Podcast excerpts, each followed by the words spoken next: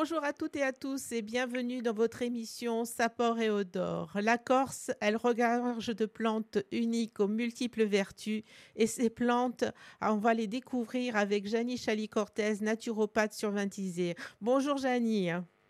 Bonjour, bonjour à tous et à toutes. Alors, quelle plante découvrons-nous aujourd'hui? Ah, alors c'est une plante un peu particulière. Euh, je ne sais si vous l'avez déjà vue, en fait. Ça s'appelle le tussilage. Alors, c'est un nom qui me dit quelque chose. Je ne l'ai pas en tête, je ne la visualise pas, mais le tussilage, ça me dit quelque chose. Pourquoi Ça vous dit quelque chose, évidemment. En fait, son nom commun, on appelle ça le pas d'âne. I-an. Le pain d'âne, d'accord. Le pas d'âne.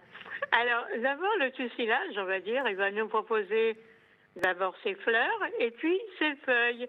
Alors, où est-ce qu'on le trouve? Euh, bah, Surtout dans les terres un peu euh, remuées, on va dire. On va en trouver au bord des chemins, dans les décombres. Partie comestible, ce sont les feuilles et les fleurs. Et la période de cueillette, eh ben, les feuilles, euh, c'est assez, on en ramasse pratiquement toute l'année. Hein. Les feuilles, c'est d'avril à novembre. Et les fleurs, eh ben, c'est maintenant, on va dire, euh, du mois de février jusqu'au mois d'avril, hein, à peu près. Hein. D'accord. Alors, eh ben, il est commun un peu de partout. Hein. euh, on en trouve de partout. Hein. Alors, chez le tussilage, les fleurs paraissent avant les feuilles. C'est bizarre. Oui, Dès la fin de l'hiver. Donc là, maintenant, euh, vous allez voir, euh, vous voyez les fleurs, les fleurs jaunes. Ce sont des petites fleurs jaunes d'or, euh, groupées, on va dire, en, en petits capitules solitaires. Et elles sont portées par, comment on appelle ça, par des tiges un peu, un peu rouges, un peu rougeâtres. Euh, elles sont assez bizarres parce qu'elles ont un petit peu d'écailles dessus. Voilà. Et après, les feuilles, elles vont sortir directement du sol. Voilà, aussi larges que longues. Elles sont bordées euh, euh, de larges dents aussi. Elles sont assez bizarres. Elles sont épaisses, vertes évidemment. hein. Alors, bon, disons qu'en confusion, on ne peut pas le confondre avec autre chose. hein, parce que c'est vrai que euh, euh, toutes les feuilles, on ne va pas dire se ressemblent, mais elles sont vraiment différentes de par euh, leur coupe. Ben voilà. Alors, notre fameux tussilage. Le tussilage, au niveau, on va dire, vertu médicinale, la plante, elle est émouliante et expectorante. ah, c'est bien ça. C'est bon bien pour quand les on est. bronches. C'est bon pour les bronches, ça. Quand on est malade, quand on Voilà, tousse. depuis très longtemps, voire depuis l'Antiquité, on emploie aussi bien les, les capitules, donc les fleurs, que les feuilles, pour adoucir les muqueuses enflammées dans les rhumes, euh, les bronchites, les laryngites, enfin bref, voilà. Et il faut vous dire quand même que de par sa composition, ce fameux tussilage euh, ben, renferme un mucilage, euh, une essence aromatique qui s'appelle l'inuline. Mais attention parce que euh, moi je dis comme dans tout la dose, il faut faire attention à la dose. Parce que si on, fait un abus euh, justement de ce tu- tussilage, eh ben c'est pas très bon pour le foie. Voilà. Ah, d'accord. Mais bon, on peut en consommer, mais pas en excès. hein. Voilà. Alors, le tussilage dans l'assiette. hein. Alors, dans l'assiette, qu'est-ce qu'on mange de bon? Les feuilles? Non, on va prendre tout, tout, tout va se manger. Les capitules, et voilà le chien qui aboie. Les petits Les chiens. Les capitules ont une agréable saveur aromatique. Alors, on les ajoute crus avec la tige juteuse aux salades. Donc, vous voyez, on peut les manger crus. On peut aussi les faire cuire à la vapeur ou à l'eau et voire même les faire sauter à la poêle.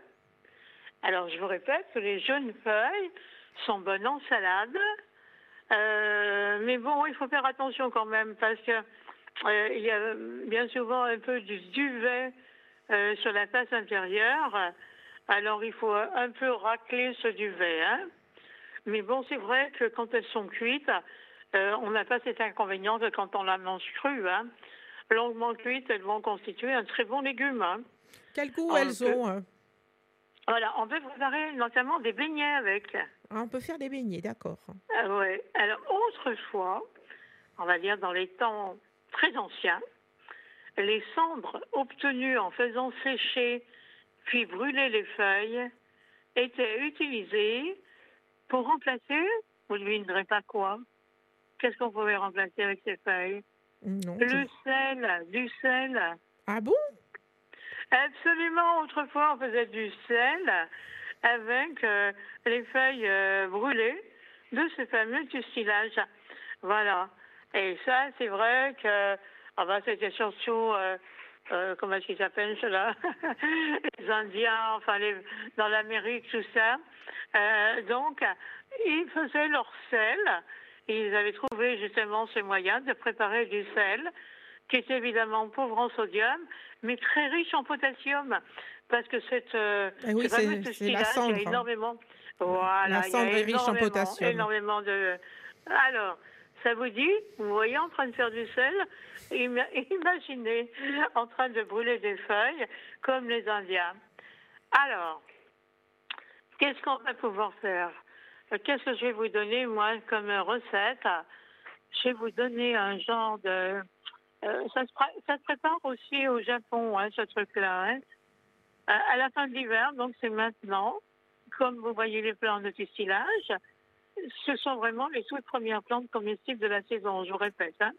Et c'est une recette japonaise qui va consister, on va dire, à faire sortir, à exalter euh, les saveurs de la plante. Voilà. Alors, on va ramasser nos fleurs, voyez bien, avec leur pédoncule. Je vous rappelle que le pédoncule, Se mange. donc la queue est un peu écailleuse. Hein. D'accord. On va les laver, les égoutter soigneusement. Et on va faire chauffer un peu d'huile dans une poêle. On va y jeter les fleurs de tussilage. On va faire dorer les fleurs. Et là, on va rajouter deux cuillères à soupe de farine. Oui. Dans deux cuillères à soupe de farine. À ce moment-là, on va pouvoir rajouter, bon, euh, évidemment, les Japonais, ils mettaient, eux, leur, euh, leur fromage, on va dire, hein. Mais nous, on va pouvoir rajouter éventuellement ben, un peu de brooch.